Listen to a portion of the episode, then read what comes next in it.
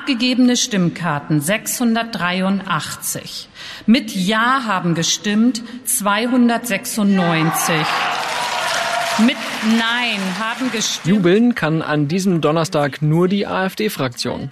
Der Bundestag hat sich heute mehrheitlich gegen die Einführung einer Corona-Impfpflicht entschieden. Damit entfällt nach unserer Geschäftsordnung die weitere Beratung dieses Gesetzentwurfs. Es ist eine Niederlage für Bundeskanzler Olaf Scholz. Der wollte nämlich eine allgemeine Impfpflicht, aber das Verfahren im Bundestag hat er aus der Hand gegeben. Und es ist das vorläufige Ende einer monatelangen erbitterten Debatte. Eine Impfpflicht ist zum jetzigen Zeitpunkt weder verhältnismäßig noch geeignet noch angemessen. Die Union benimmt sich bei einer besonderen Gewissensfrage besonders gewissenlos. Neben dem Virus, das Menschenleben tötet, gibt es in der Politik offensichtlich ein Virus der Parteitaktik. Und dieses Virus der Parteitaktik tötet das Vertrauen in demokratische Institutionen. Dabei sah es Ende 2021 im tiefen Corona-Winter so aus, als wäre ein Schalter umgelegt worden. Olaf Scholz war plötzlich auf allen Kanälen dafür, obwohl er im Sommer eigentlich selber noch nicht für die Impfpflicht war. Sie muss zu einem Zeitpunkt kommen, wo auch jeder, der jetzt sich entschließt, sich impfen zu lassen und bisher noch nicht geimpft ist, zwei Impfungen realistisch bekommen haben kann. Deshalb finde ich, wäre es richtig, wenn sie für alle gilt, ab Anfang Februar, Anfang März.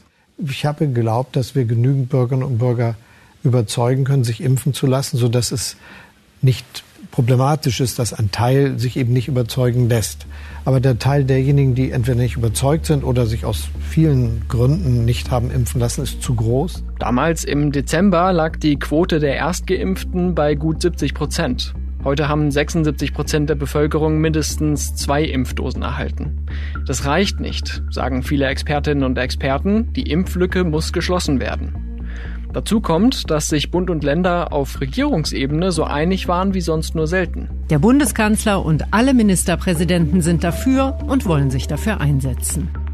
Warum ist dann die Impfpflicht trotzdem gescheitert? Willkommen zu Stimmenfang, dem Politikpodcast vom Spiegel. Ich bin Marius Mestermann.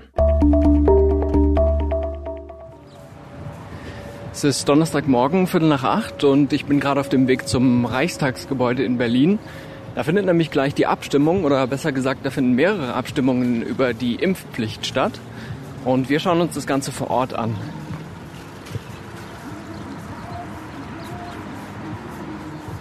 Auf dem Platz der Republik vor dem Bundestag hat sich schon eine kleine Gruppe versammelt. Die war auch angemeldet ab 7.30 Uhr, um gegen die Impfpflicht zu protestieren. Und da will ich jetzt gleich mal reinhören. Ich will mir sagen, äh, wofür genau oder wogegen Sie demonstrieren?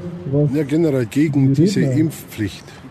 Was stört Sie daran? Weil jeder soll selbstbestimmt sein. Äh, er soll selbst über seinen Körper entscheiden, weil es kommt scheibchenweise, die machen jetzt hier eine, eine 60er-Impfpflicht und dann betrifft es Sie auch mal demnächst wahrscheinlich, äh, weil im Herbst kommt wieder die neue Variante oder irgendwas kommt wieder im Herbst und es wird nicht aufhören.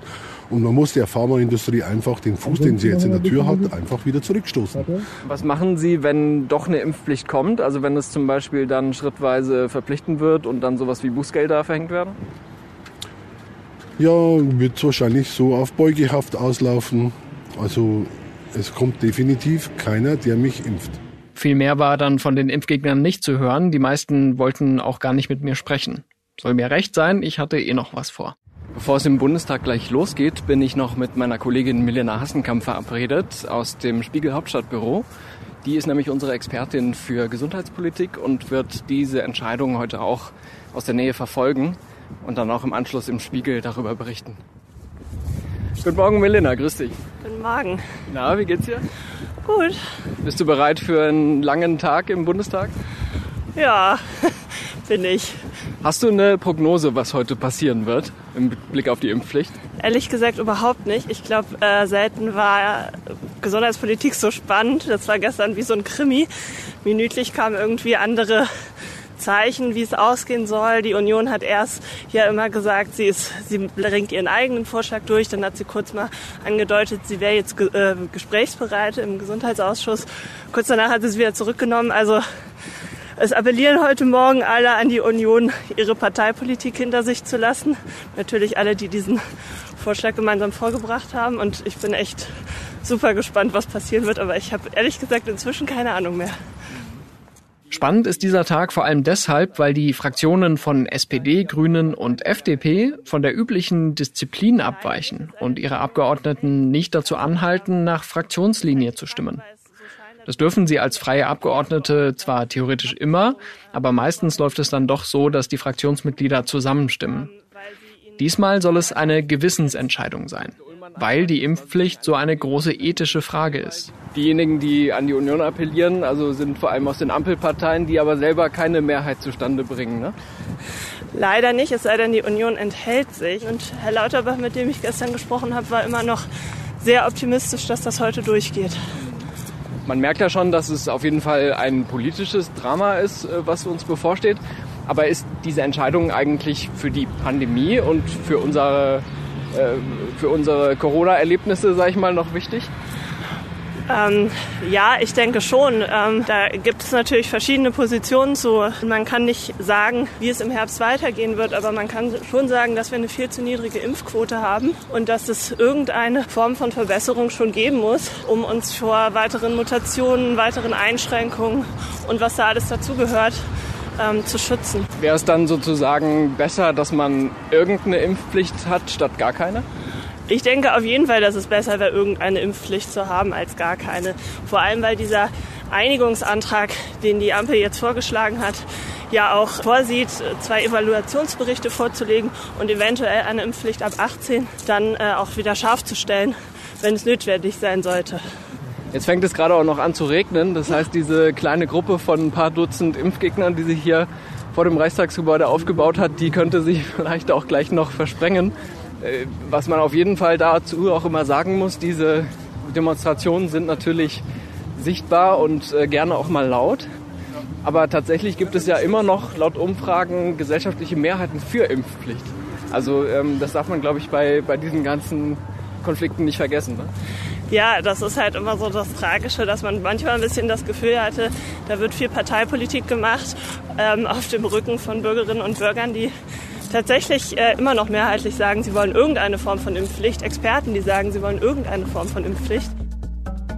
So, jetzt sind wir kurz vor dem Eingang und wir hören uns dann wieder, wenn wir drin sind im Bundestag.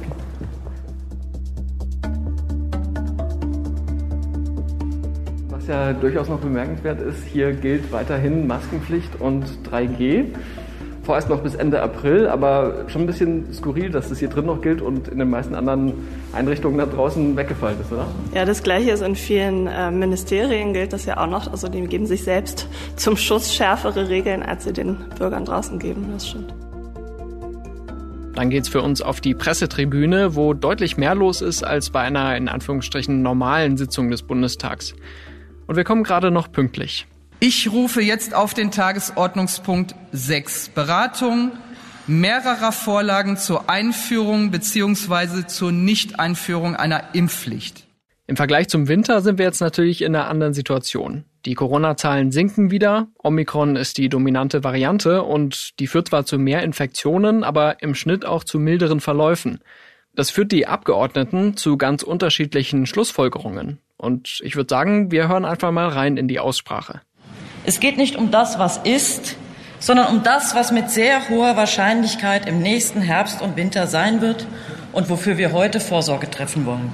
Und entweder wir haben dann die Impflücke weitestgehend mit unserer Beratungs- und Impfpflicht geschlossen, dann werden wir eine Grundimmunisierung in der Bevölkerung, die einen weitestgehend normalen Umgang mit dem Virus zulässt, haben. Und dafür sind wir oder die Impflücke wird nicht geschlossen.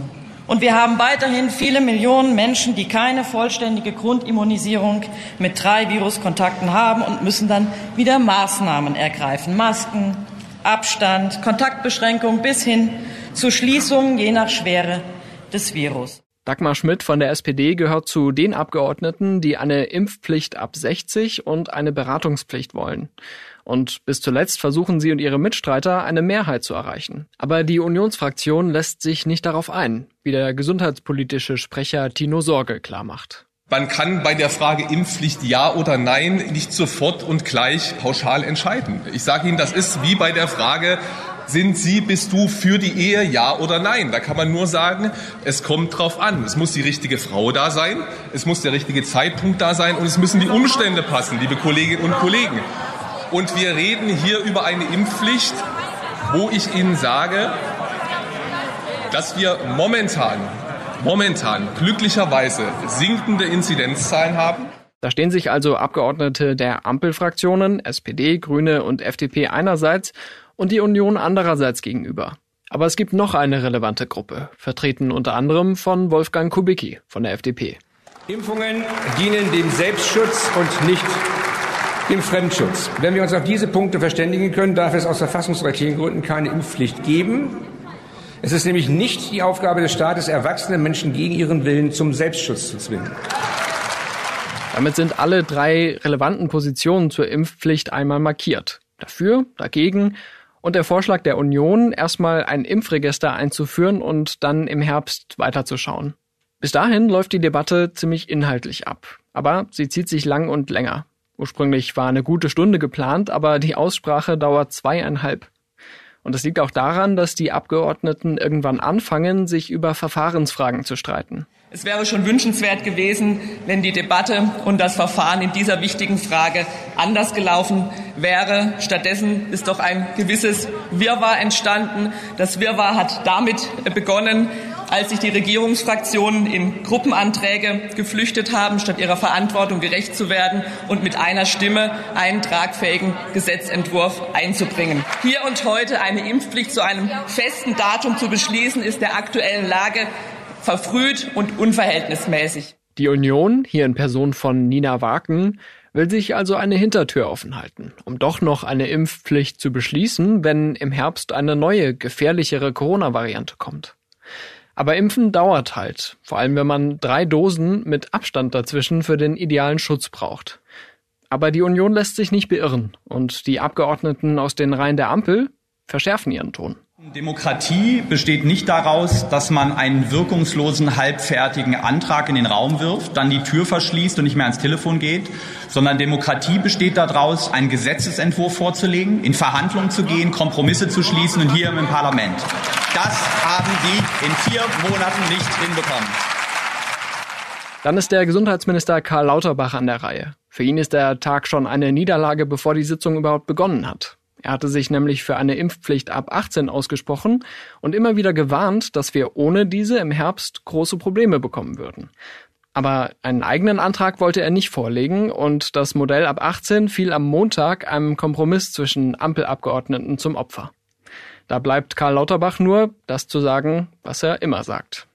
Wenn sich alle so verhalten hätten, wie es hier zum Teil vorgetragen wird, und niemand hätte sich impfen lassen, dann hätten wir jetzt eine lupenreine Katastrophe und wären im völligen Lockdown. Das muss man verstehen. Und ich möchte ausdrücklich auch darauf hinweisen, dass wir, selbst wenn die Omikron-Variante im Herbst zurückkäme, es käme keine andere Variante, sie würde nicht gefährlich, es wäre genauso wie jetzt, dann hätten wir im Oktober, nach allem, was die Modelle hergehen, ungefähr 200 bis 300 Todesfälle wie jetzt. Wollen wir das wirklich als Gesellschaft akzeptieren? Wollen wir uns daran gewöhnen, dass jeden Tag 200, 300 Menschen sterben? Und wollen wir uns erzählen, dass, dass Einzelne Glück gehabt haben und davon ableiten, dass andere auf der Intensivstation liegen und um ihr Leben kämpfen? Das kann keine humane Gesellschaft für uns sein. Danach verkämpfen sich die Abgeordneten immer mehr in Verfahrensfragen. Sie streiten darüber, wer wann mit wem gesprochen hat oder gesprächsbereit war und welcher Antrag jetzt ein echter Kompromiss ist und welcher ein fauler. Dann streiten die Abgeordneten noch mal eine halbe Stunde darüber, in welcher Reihenfolge abgestimmt werden soll. Klingt erstmal absurd, aber es war dann tatsächlich taktisch von großer Bedeutung. Das ist ähm, eine taktische Frage, weil es geht eigentlich immer im Bundestag darum, dass der Antrag zuerst abgestimmt wird, der am weitesten geht. Ähm, wir haben aber vorhin die Argumente dafür gehört, ähm, für beide Seiten, also dafür, dass dann zuerst ein Antrag gegen eine Impfpflicht abgestimmt wird, so wie es die Gruppe um die, um die Ampel, ähm, den Ampel, Ampelantrag möchte, oder ähm, was eben die Union möchte, dass zuerst abgestimmt wird darüber, über diesen weitestgehenden Antrag aus Ihrer Sicht, den Antrag für eine ab Impfpflicht ab 60. Ähm, dahinter steckt ganz einfach, dass ähm, über jede Vorlage ja einzeln abgestimmt wird und die Abgeordneten können danach nochmal über die nächste Vorlage neu abstimmen. Das heißt, je nachdem, wer zuletzt, was zuletzt abgestimmt wird, da können sich die äh, Abgeordneten dann nochmal umentscheiden, wenn sie merken, dass es keine Mehrheit für ihren Antrag gibt. Von den abgegebenen Stimmen entfielen auf Reihenfolge 1 345 Stimmen und auf Reihenfolge 2 339 Stimmen. Enthaltungen Milena, was ist gerade passiert? Äh, es wurde die, der Vorschlag der Union beschlossen. Ja. ja, es wurde der äh, Vorschlag der Union beschlossen, zuerst über den Antrag der Ampelkoalition für eine Impfpflicht abzustimmen. Ähm, damit ist das, äh, die Hoffnung auf ein taktisches Manöver der Ampel nicht aufgegangen und ähm, wir werden jetzt sehen, wie jetzt als erstes über diesen Antrag abgestimmt wird und ob er eine Mehrheit kriegt. Danach ist eigentlich schon klar, ob diese Impfpflicht kommt oder ob keiner kommen wird. Dann ist es soweit. Der Antrag für die Impfpflicht ab 60 steht als erstes zur Abstimmung und das Ergebnis haben Sie ja schon eingangs gehört. Klare Niederlage für die Befürworter. Auch keiner der anderen Anträge erhält eine Mehrheit und so steht der Bundestag am Ende mit leeren Händen da. Wir haben die Gelegenheit zwischen den Abstimmungen genutzt, um unten vor dem Plenarsaal mit Abgeordneten zu sprechen. Paul Ziemiak von der CDU läuft uns als erster über den Weg. Wir haben jetzt hier vernünftig abgestimmt. Es gab einen Vorschlag, Einführung einer Impfpflicht ab einem bestimmten Alter. Der Deutsche Bundestag hat gesagt, nein, das überzeugt uns nicht. Das war eine demokratische Entscheidung über alle Parteigrenzen hinweg. Jetzt gibt es einen Kompromissvorschlag und jetzt sagt die Ampelkoalition, nein, wir stimmen dem nicht zu, weil er von der Union kommt. Weil wenn wir zustimmen würden, so ist ja hier auf den Fluren zu hören, äh, dann hätte der äh, Antrag der Union Erfolg und das können wir uns parteipolitisch nicht erlauben, auch wenn die Kolleginnen und Kollegen sagen, in der Sache wäre schon richtig. In Ihrem Antrag ging es ja darum, eine Impfpflicht sich noch vorzuhalten als Möglichkeit für den Herbst, wenn doch wieder eine gefährlichere Variante uns bevorsteht. Aber wenn es im Herbst dazu kommt, dann ist es doch eigentlich schon zu spät für eine Impfpflicht. Also es dauert Monate, bis die Impfung voll wirksam ist.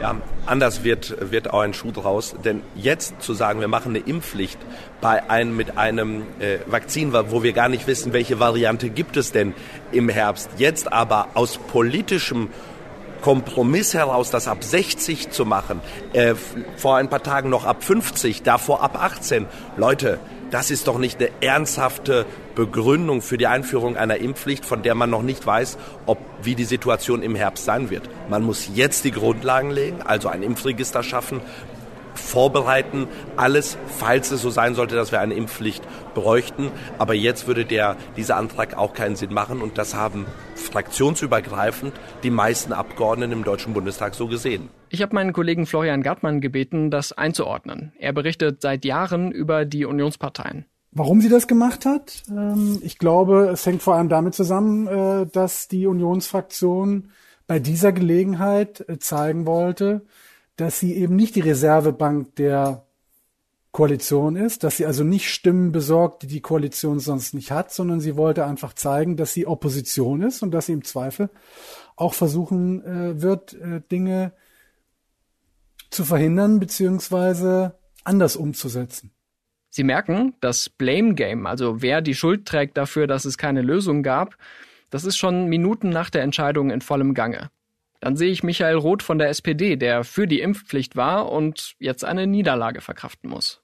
Ja, finde es total schade und ein schwerer Fehler, weil ich mir ziemlich sicher bin, dass es im Bundestag eine Mehrheit von Abgeordneten gibt, die für eine Impfpflicht eintreten, aber aus verschiedenen Gründen hat diese Mehrheit nicht zusammengefunden. Und wir werden ähnliche Diskussionen, die uns alle bis hier stehen, vermutlich im Herbst wiederbekommen. Und ich hätte das uns, vor allem aber auch den Bürgerinnen und Bürgern, die einfach Corona-müde sind, erspart.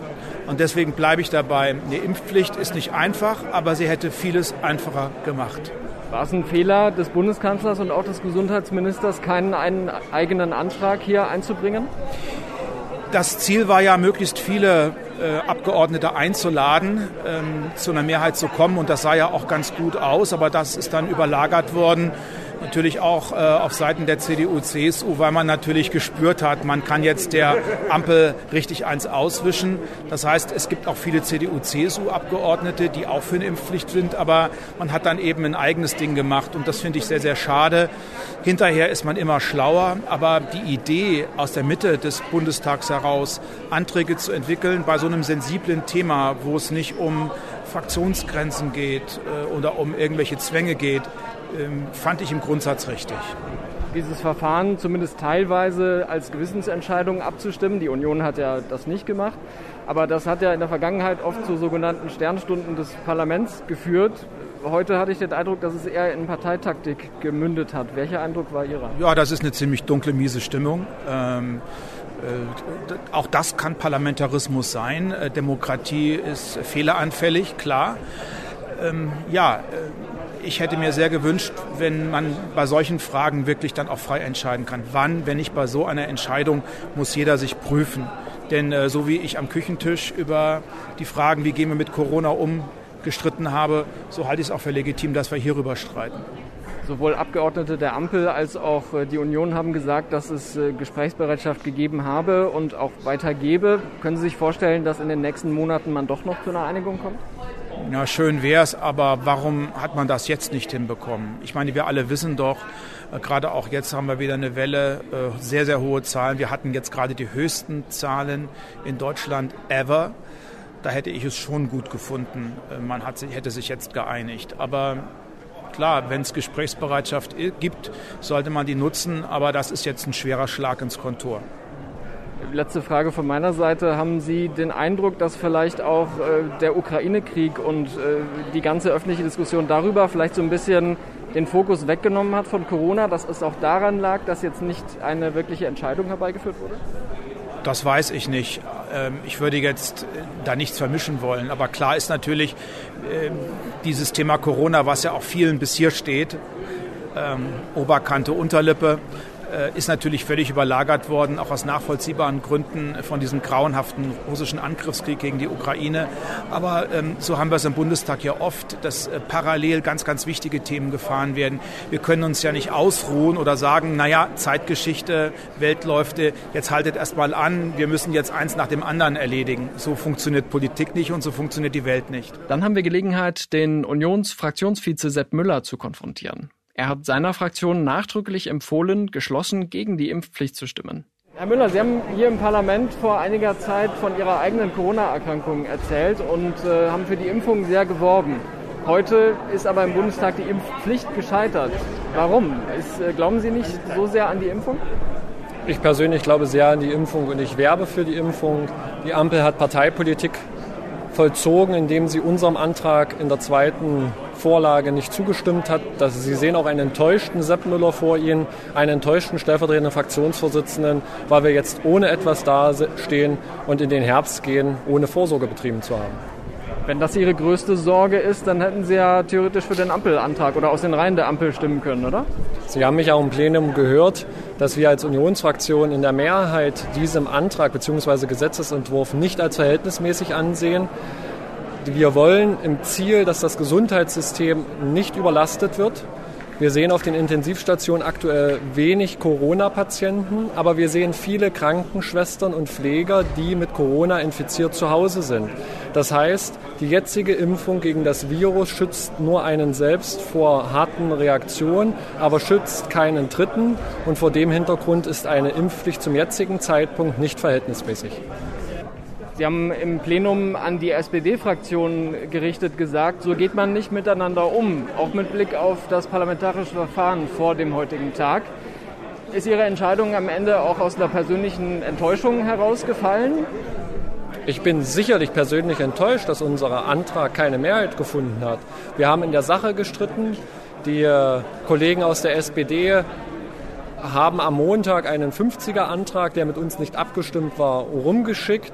Deswegen war es auch schwierig, hier noch einen Kompromiss zu finden. Und nun haben wir das Schlamassel. Die Ampel hat Parteipolitik auf, höchsten, äh, auf höchster Ebene betrieben und nun stehen wir vor Herbst ohne eine Lösung, wie wir der Pandemie entgegentreten.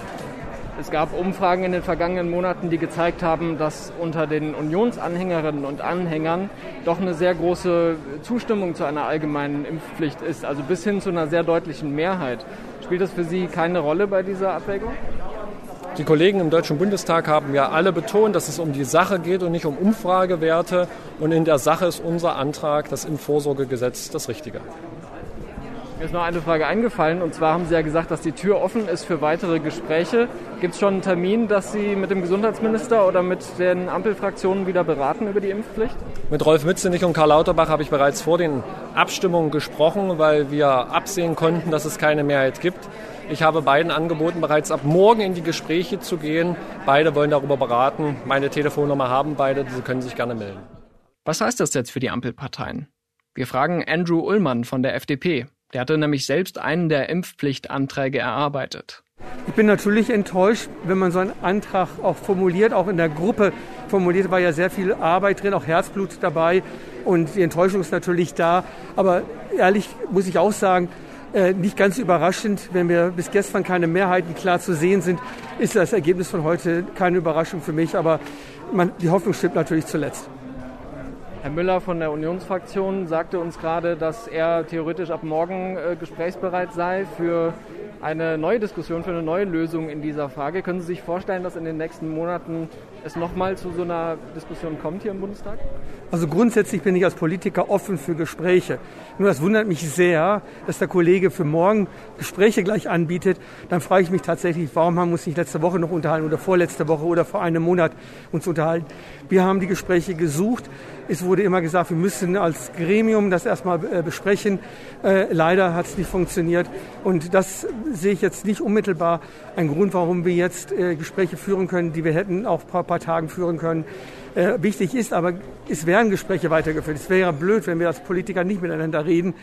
Aber das war Politik, Taktik, die hier gespielt haben. Und das halte ich für sehr schwierig. Dann sehe ich Heike Behrens von der SPD bei meiner Kollegin Milena stehen und wir nutzen die Gelegenheit. Behrens war eine der führenden Abgeordneten hinter dem Antrag für die allgemeine Impfpflicht, der dann diese Woche in diesen Kompromiss übergegangen ist.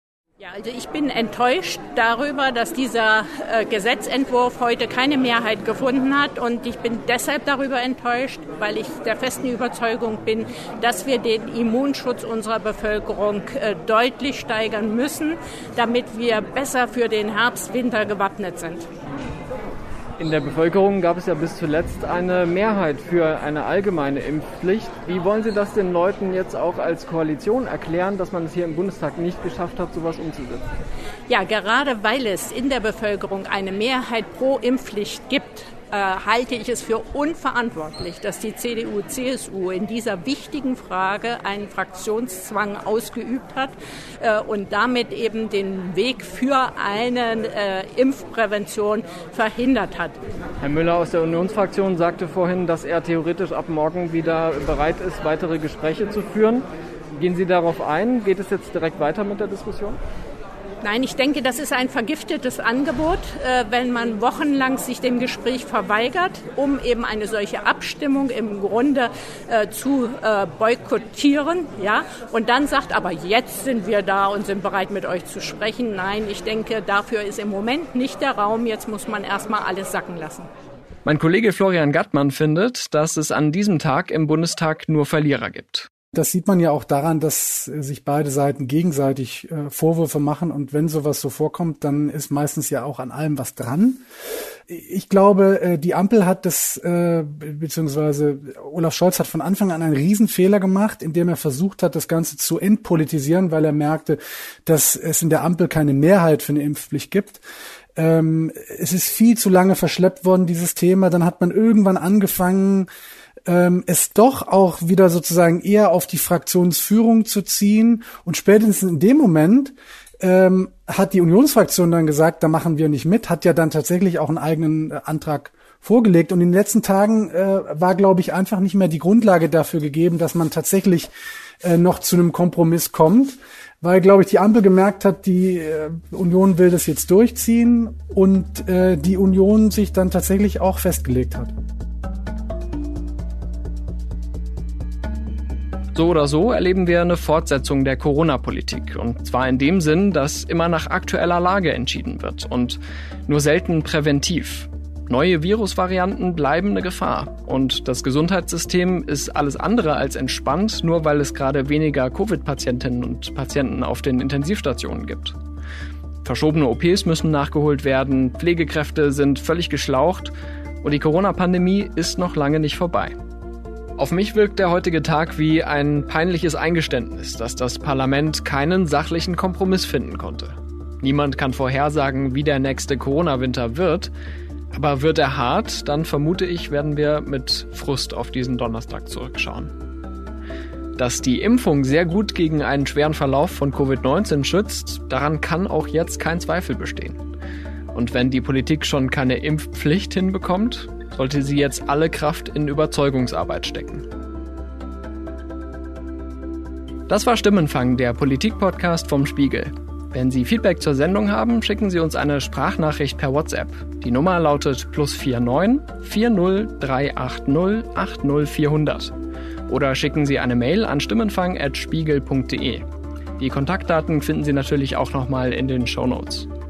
Ich bin Marius Mestermann und ich bedanke mich für die Unterstützung bei Milena Hassenkamp, Florian Gattmann, Ole Reismann, Olaf Häuser und Philipp Fackler. Unsere Stimmenfangmusik kommt von Davide Russo.